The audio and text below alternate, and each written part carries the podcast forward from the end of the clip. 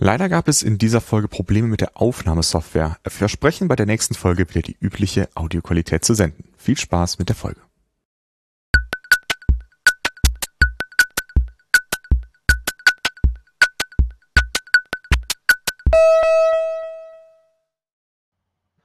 Hallo und herzlich willkommen zu einer neuen Folge des InnoQ Podcasts. Heute habe ich mir den Hermann eingeladen. Hallo Hermann. Servus Lukas. Äh, wir haben uns heute das Thema ausgesucht, äh, wie kann man eigentlich ein Unternehmen verbessern und das wird uns auch nochmal an eine in die eine oder andere Richtung bringen. Wir werden sehen. Äh, der Hermann, der ist äh, Senior Consultant bei InnoQ und äh, was genau er bei InnoQ macht, ich glaube, das wird heute auch noch mit ein Thema sein. Also schauen wir mal, äh, wo, es, wo uns die Reise hinführt. Ähm, aber bevor wir damit loslegen, warum hat dich das Thema, wie man Unternehmen verbessert, überhaupt beschäftigt? Äh, ich würde sagen, das, das ist mir so in, in den Schoß gefallen, weil ich habe mich äh, schon seit zwei Jahren mit dem Thema Innovations, Innovation und Facilitation beschäftigt und auch so Seminare besucht, die nannten sich dann Innovation Professional oder so. Und äh, da lernst du halt nicht nur fokussiert auf Innovation, sondern überhaupt, wie du ganz anders Probleme löst. Mhm. Und speziell mein Coach ist sehr vom Design Thinking inspiriert. Mhm. Und jetzt, ich habe halt immer getrommelt, Facilitation, und dann ist halt einmal der Chef gekommen und hat gesagt, willst du nicht dieses, dieses, dieses Thema facilitieren? Ähm, wie sagt man das eigentlich auf Deutsch? Facilitaten. Das, der, der Begriff ist im Deutschen noch nicht richtig angekommen. Ich tue mir selber ja. schwer. ich glaube, ich bleibe beim Englischen. Ähm, und dann sage ich, ja, gute Chance, kann ich mir ja mal ausprobieren ist natürlich die größte Nummer, die man überhaupt machen kann, die interne Organisation untersuchen. Das, äh, ich hätte es gerne eine Nummer kleiner gehabt, aber eine Chance mhm. muss man nehmen, wenn sie sich bieten. Und ja, ich fand es einfach spannend.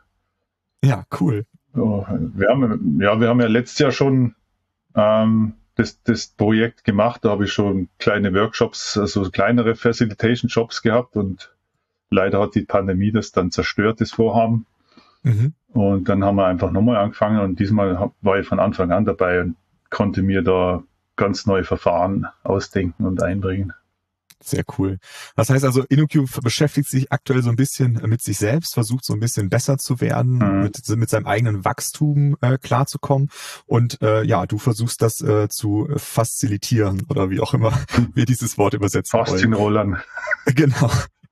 Ähm, du, du, hast jetzt eben schon einen, einen Begriff gesagt, Design Thinking. Ja. Was genau ist das denn und welche Rolle spielt das in so einem Prozess? Gut, Design Thinking ist, ja, jetzt kann man wieder ein paar Buzzwords raushauen. Mhm. Prozess will ich nicht sagen, es ist mehr, ja, das nächste Buzzword ist Mindset, ja, hilft uns auch mhm. nicht. Aber beim Design Thinking geht so, der große Unterschied im Design Thinking ist, dass es Empathie getrieben ist, würde ich sagen. Mhm. Also, was man am Anfang immer macht, ist rauszugehen, Leute beobachten genau beobachten und sich in, sie, in deren äh, Jobs, ja, sagen wir ruhig Jobs, ähm, hinein zu versetzen und daraus zu lernen, was sie denn eigentlich für Probleme, also Pains, das sind so Begriffe, die da öfters umgeistern, mhm. was die für Pains haben und auch was sie für Wünsche haben ähm, in ihren Jobs. Und äh, das passt bei uns ja auch ganz gut. Die, äh, was man dann Design Thinking danach macht, ist halt, ähm, man sammelt einfach viel Material und dann kommt man in die Synthesephase und sagt dann, okay, was steckt denn jetzt eigentlich da dahinter? Was können wir jetzt hier rausziehen, mit was wir uns beschäftigen wollen? Was den Leuten am besten hilft? Und dann kommt eben das Prototyping. Design mhm. Thinking kommt ja aus dem, mehr so aus dem klassischen Design, wo du Dinge für Dinge konstruierst oder Dinge erfindest, mit denen Leuten halt was tun. Also irgendwelche Haushaltsgegenstände oder alles Mögliche. Nicht so sehr in der IT. Also wir in der IT haben ja unsere anderen Lieblingsprozesse.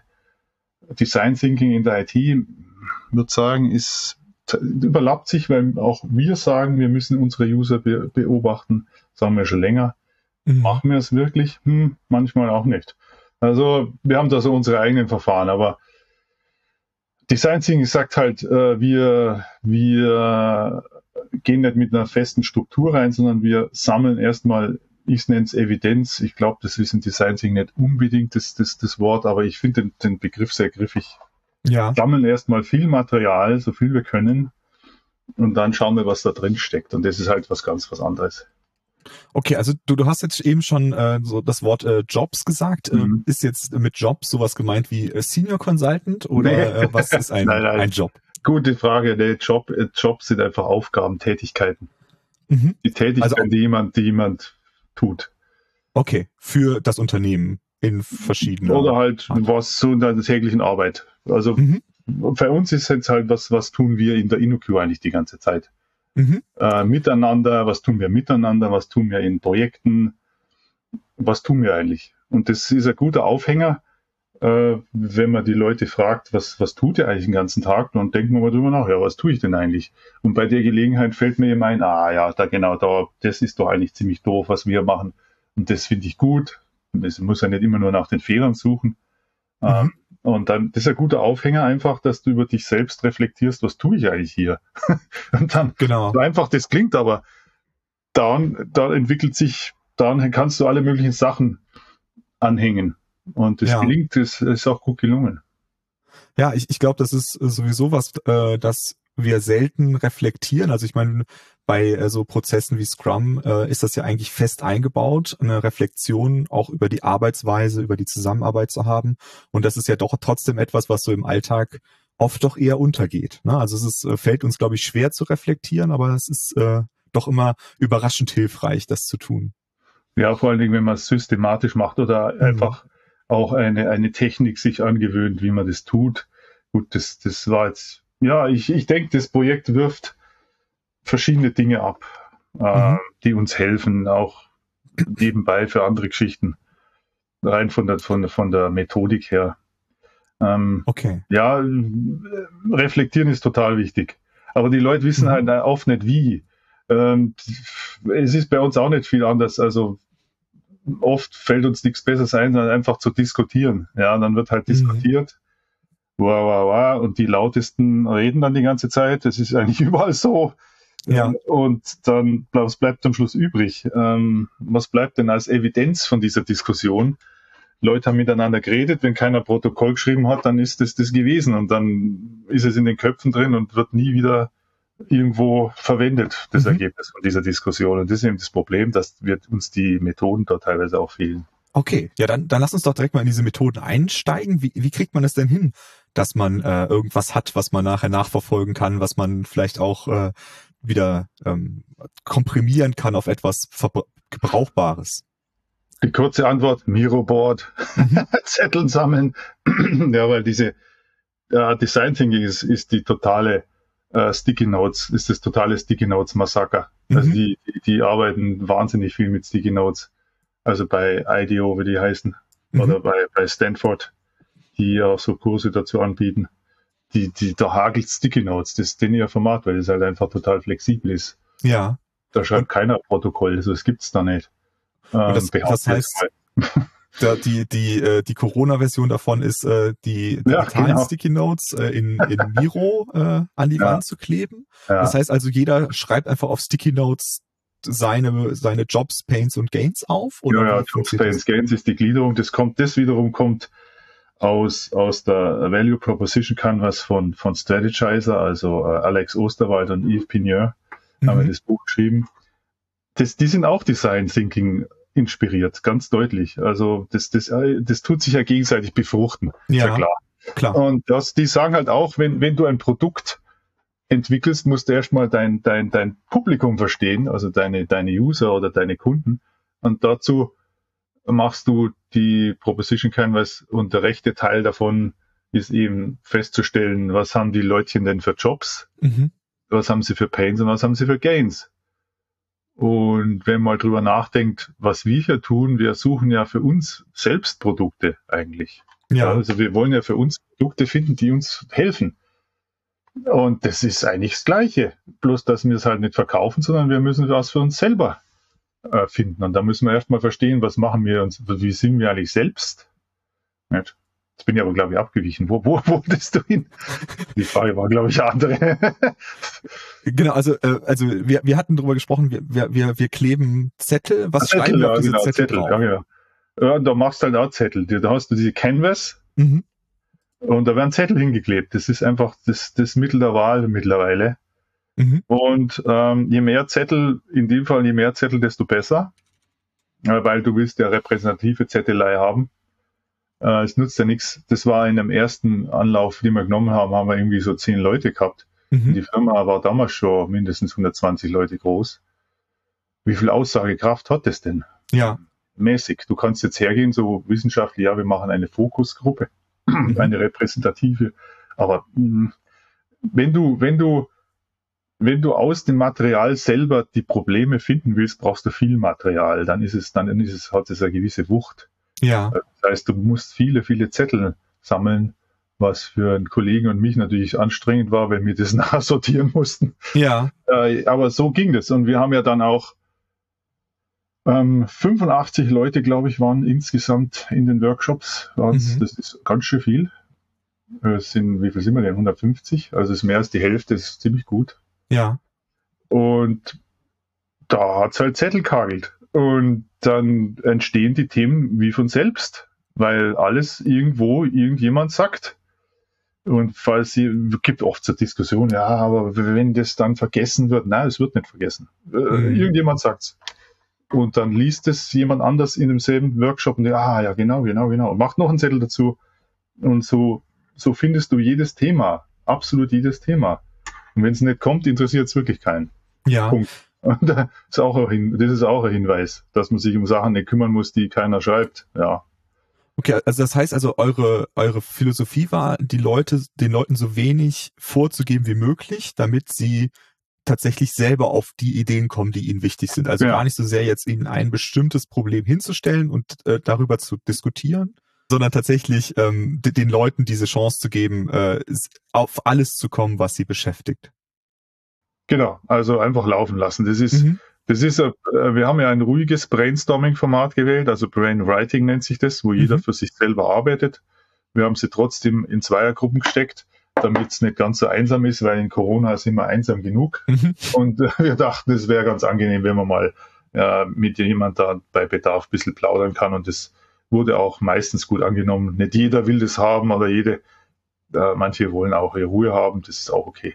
Ja. Aber grundsätzlich. Ja, und dann, wir haben es halt in drei Teile geteilt. Ähm, ganz oberflächlicher Begriff Kultur. Da gibt es ja tausend Definitionen, was Kultur ist. Das muss man nicht machen. Mhm. Einfach, wie gehen wir jetzt miteinander um? Ist ein großer Teil, also so drüber nachdenken, was, was tun wir miteinander so? Wie, wie, wie behandeln wir uns gegenseitig? Dann das Organisatorische ganz einfach sagen, was, was, äh, welche organisatorischen Tätigkeiten haben wir. Und das dritte war Tools. Einfach mit welchen Werkzeugen arbeite ich. Das ist natürlich der leichteste Teil. Ja. Der kulturelle Teil ist der schwierigste, aber da kam sehr viel rum. Also okay. das war sehr interessant. Ja, und dann halt unterteilt in Jobs, Pains, Gains. Mhm. Alle drei großen Blöcke und das hat eigentlich gereicht. Mehr musst du an Struktur nicht vorgeben. Mhm. Und dann ist eine, einfach eine unglaubliche Menge an, an Zetteln ja. zusammengekommen. 1900 Zettel. Wow. Das, das ist überwältigend. Und äh, die musstet ihr dann irgendwie zu zweit äh, ja in eine Struktur bringen. Ja. Wie, wie seid ja. ihr denn dabei vorgegangen? Intuitiv. Mhm. Wir haben einfach geschaut, das klingt wie das, das klingt wie das und was bedeutet das jetzt? Und das können wir Informatiker ganz toll. Ja. Äh, Kategorien bilden sind wir die Meister. Also das gelingt uns sehr leicht. Mhm. Und das ist natürlich dann subjektiv gefärbt von denen, die es machen. Und es gibt nicht die eine Struktur, ist ja klar. Du kannst es aus verschiedenen Blickwinkeln schneiden, aber das war einfach nur Fleißarbeit und es ging erstaunlich gut. Also wir haben nur ganz wenig Karten gehabt, wo wir nicht wussten, was wir damit anfangen sollen. Mhm. Und das macht aber dann auch nichts, wenn da so zehn Karten keinen Platz finden, das verzerrt das Ergebnis ja nicht. Ja, und ihr seid dann irgendwie auf diesen Begriff Fischteich gekommen. Was, ja, ja. Wo kommt der her? Was, was, wie? Das, das war, das entstieg, das ist von sich selbst entstanden. Wir haben ähm, erst so Blöcke, so Blöcke gemacht, grob, mhm. damit es zum Sortieren schnell geht. Das waren dann irgendwie so 20 oder was, weiß ich nicht mehr genau. Große Blöcke und dann haben wir schon gemerkt, uh, da stecken jetzt noch mehr Themen innen drin. Ja. Aber das können wir jetzt noch nicht zerreißen, weil wir sind ja noch nicht fertig. Also wenn du da so fünf Workshops hinter dir hast, denkst du, ja, da entsteht jetzt was. Aber ich kann es jetzt noch nicht zerteilen, weil ich muss noch mehr Workshops einsortieren und es wird dann immer schwerer. Mhm. Also man darf da nicht zu früh auseinanderrupfen alles, sondern erstmal grob. Und dann haben wir das gehabt und dann waren das große Blöcke und dann sind wir hergegangen und die Blöcke genommen und haben die nochmal in kleinere Themen zerlegt. Ja. Und die, dann haben wir festgestellt, die beste Darstellung ist, wenn wir die Jobs, die Tätigkeiten in die Mitte setzen und die Pains und die Gains seitlich raus, dann wird es wie so ein äh, Wirbel mhm. von einem Rückgrat oder von einem Fisch. Äh, und dann die, die, die, die Gräten, die gehen dann praktisch links und rechts raus. Und dann siehst du wunderbar, welches Thema groß ist mhm. und wo viel Spannung ist, weil die Gains, äh, die Pains-Seite sehr lang ist, dann siehst du, oha, da haben viele Leute Stress damit. Das kannst du aus der Vogelperspektive sehen, ohne das zu lesen. Das ist das Coole. Du gehst raus, zoomst raus im Miro und siehst, oha, was sind das für lange Geräte da? Dann suchst du rein, aha, okay. Und so kannst du schon mal die dicken Themen sehr schnell sehen. Mhm. Und wir haben bei jedem so ein Fischgerät, äh, haben wir dann äh, einen Begriff drüber geschrieben. Das ist auch gut gelungen. Das geht echt gut. Und dann haben wir die nochmal thematisch so gegliedert, so ähnlich wie sie erst in groben Klötzen kamen, nochmal in einen Fisch gesteckt praktisch. Und dass du größere Bereiche hast, die zusammengehören. Okay. Und, ja, und das war dann der Fisch. Okay. Da haben wir mehrere Fische gehabt. Und dann mehrere Fische bilden einen Fischteich. Und das ist halt, ich mag bildhafte Sprache. Mhm. Wir hätten jetzt sagen können, Problemcluster oder äh, das ist langweilig. Ja. Du musst einfach ein schönes Wort nehmen, was sofort hängen bleibt. Fischteich und Fisch, Fischteich ist super. Oder der Fisch und das Fischgerät. Das, das, merkt, das merkt sich jeder gleich. Ja, das ja. Äh, geht mir auf jeden Fall auch so. Das äh, bleibt im Kopf. Und, und ja. was machen wir jetzt mit diesem Teich? Gehen wir jetzt angeln oder also wie, wie funktioniert das jetzt? Wie, wie holt man da jetzt wieder was raus? Ja, jetzt äh, die Geschäftsleitung hat sich durch den ganzen Fischteich gepflügt, was mhm. ziemlich anstrengend ist. Und hat äh, so, ein, so einen Sack voll, also so fünf, sechs äh, Hauptthemen rausgesucht, die sie interessiert, mhm. die sie für wichtig hält. Und die nächste Phase ist jetzt, da haben wir jetzt auch schon einen Versuch durchgemacht, ähm, ist jetzt zu diesen Themen Ideen zu finden, wie man da Probleme lösen kann oder es verbessert. Mhm. Ähm, das heißt, die Synthese ist jetzt durch, diese, das Ergebnis von der Synthese ist jetzt der Fischteich, der klar aufzeigt, wo Dinge sind, mit denen man sich beschäftigen kann. Das heißt, du hast eigentlich die gesamte InnoQ aufgespannt in diesem Fischteich, ohne drüber nachzudenken vorher, ja. analytisch drüber nachzudenken. Du hast es aus der Evidenz heraus sich selbst geformen, formen lassen, sozusagen. Das ist der riesige Unterschied. Mhm. Da ist niemand hergegangen und gesagt, wir teilen jetzt die Problembereiche in das und das und das. Nein, die kommen ganz von selber. Ja. Das ist eine ganz andere Herangehensweise. Und jedenfalls, ähm, jetzt geht's halt drum, was machen wir jetzt damit? Ähm, und dann brauchen wir wieder Leutchen, die in Workshops freiwillig mitmachen. Ähm, und dann äh, wird erst einmal das Thema nochmal beleuchtet, genau, damit die Gruppe auch, wenn das so sechs Leute sind, die sind das erste Mal, hocken die da wieder mal remote und ich habe mittlerweile gelernt, wenn du remote Gruppenarbeit machst, musst du erstmal die Gruppe an sich gewöhnen lassen. Ja. Das heißt, sie müssen sich erstmal sehr intensiv austauschen über das, was sie da sehen in diesem Fischgerät, was ist da drin, auch nochmal die eigene Erfahrung, sich gegenseitig erzählen und da muss man sich Zeit nehmen. Und dann geht man näher und sagt, okay, jetzt äh, was für was für Kernfragen stellen wir jetzt, welche Herausforderungen stellen wir uns jetzt, welche positive Herausforderungen. Das kommt dann in eine sogenannte Leitfrage, die klingt dann so, wie könnten wir, was müssen wir tun, um, welche Dinge müssen wir erfinden, um, mhm. also eine positive Herausforderung formulieren und nicht sagen, wie lösen wir oder das Problem muss gelöst werden. Das ist alles so negativ. Du gibst dir eine positive Sicht in die Zukunft. Ja. Und mit dem gehst du dann in eine, wieder in ein Brainstorming-Format. Das ist in dem Fall der Brainwriting Pool. Also man sitzt virtuell um einen Tisch und äh, lässt die Karten einfach kreisen. Du schreibst was auf, gibst es einer Nachbarin mhm. und da kann dann entweder was dazugeschrieben werden oder durchgereicht oder eine neue Karte im Kreislauf und dann kreisen die Karten so lange, bis sie wieder da ankommen, wo sie herkamen. Und dann werden sie in den Pool gelegt. Okay. Ja, und das Format halt hat den Vorteil, das ist auch still, was eigentlich das Beste ist in Online-Sachen. Äh, du kannst einfach nicht diskutieren. Das ist viel zu ineffizient. Das mhm. frustriert immer. Stille Formate sind besser. Und äh, ja, und jeder, jeder kann alles sehen. Es kommt alles bei jedem vorbei.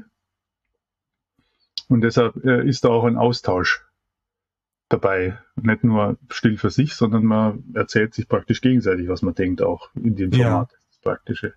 Okay, und das heißt also, ja. in, in, dem Format baut man dann auch ein bisschen auf die Ideen von der Gruppe mit auf, aber trotzdem arbeitet jeder für sich.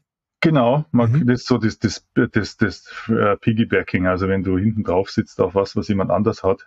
Ja. Das ist ja gerade der Sinn von Brainstorming, dass du uh, mit anderen Ideen auch weiterspinnen sollst. Ja. Wenn du gerade keine hast, macht nichts. Dann nimm die, die dort daherkommt, die bei dir reinläuft und dann denkst du über das nach und denkst, ja, eigentlich nicht schlecht und ich hätte da noch und die und die Sache dazu. Mhm. Cool. So funktioniert das.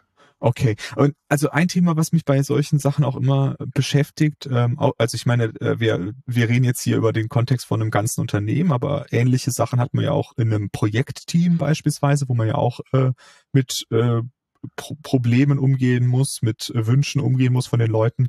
Ähm, eine Voraussetzung dafür ist ja immer ein gewisses Vertrauen, was die Leute zueinander haben, dass sie auch ihre Kritik äußern dürfen mhm. äh, und äh, dass sie dem Rest des Teams vertrauen, oder? Ja, das ist, äh, was du jetzt meinst, ist mehr so die äh, Psychological Safety. Mhm. Also das ist auch ein Vertrauen, selbstverständlich, das ist auch eine Form von Vertrauen, dass, ähm, dass du sicher bist, dass dich für deine Äußerungen niemand attackiert. Ja. Äh, vorausgesetzt natürlich, du, du formulierst sie auch höflich. Ja, klar. Wenn du jemand ans Bein pieselst, dann wird der sich natürlich zur Wehr setzen dürfen. Ja. Aber so macht man das ja nicht. Genau. Also das ist, gehört, gehört zwei dazu. Und das ist auch in einem Remote-Format ja noch, in unserer Remote-Zeit ja noch alles viel wichtiger geworden, weil wir haben nur eine beschränkte äh, Sicht auf uns. Wir haben so die Pixel-Gesichter vor uns. Wir können ja. keine Körpersprache lesen. Die ganzen kleinen Äußerungen fallen alle flach. Du kannst die Leute wahnsinnig schlecht einschätzen. Mhm. Und deshalb ist es total wichtig, in so einem Format das erstmal herzustellen. Und ähm, äh, die größere Vertrauensfrage, die ich in meinem Blogpost auch geschrieben habe, ist einfach die, aus meiner Sicht, wenn ich jetzt das Projekt hier facilitiere, ich kann es ja nicht selber machen, alleine. Mhm.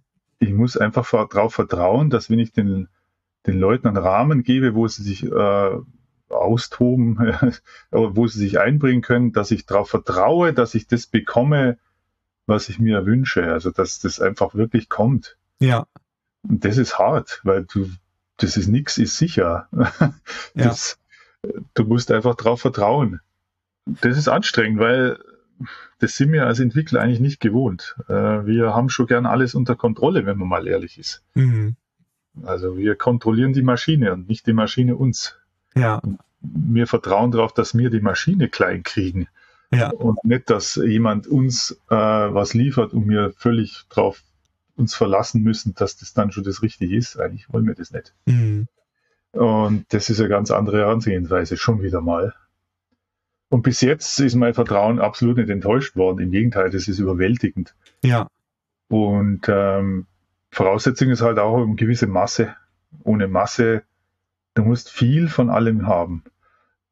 Du musst viele Ideen sammeln, um gute Ideen zu kriegen. Das ist auch was, was nicht alle verstehen. Mhm. Wir sind es gewohnt, sehr restriktiv und linear zu denken, rational. Wir bilden uns erst in ein Thema selbst und dann gehen wir durch das Thema durch und, und, und äh, massieren es sozusagen mit unserem Wissen und gehen da sehr streng rational vor. Aber wenn du ein, ein, ein Thema dir arbeitest, was völlig offen ist, wo nichts bekannt ist, ja dann kannst du so nicht arbeiten. Da musst du, da musst du völlig frei mit, und mit Masse arbeiten, dass du in alle Ecken leuchtest, die es überhaupt geben kann. Ja. Weil du weißt noch gar nicht, was da draußen ist. Und deshalb ähm, brauchst du viel von allem. Viele Ideen, viele, viele Ideen. Da brauchst viele Leute, die mitmachen und, und ganz viele Zettel schreiben. Mhm. Und da sind viele Zettel dabei, die sind einfach nur Quatsch, aber dieser Quatsch, der befreit den Kopf. Wenn der geschrieben wird, dann kriegst du im Kopf einen ganz anderen Zustand. Und das gehört auch dazu. Was man, das muss man alles üben. Das sind wir nicht gewohnt. Wir wollen kein Quatsch reden. Das ist bei uns verboten. Ja. wenn wir was sagen, muss das irgendwo im Google gefunden werden, was wir sagen, mhm. sonst ist falsch. Oder wir müssen hier Beweise haben für alles. Und das ist in dem Fall, das geht anders hier. Wir brauchen keine Beweise. Ideen brauchen keinen Beweis. Das sind einfach Impulse. Ja.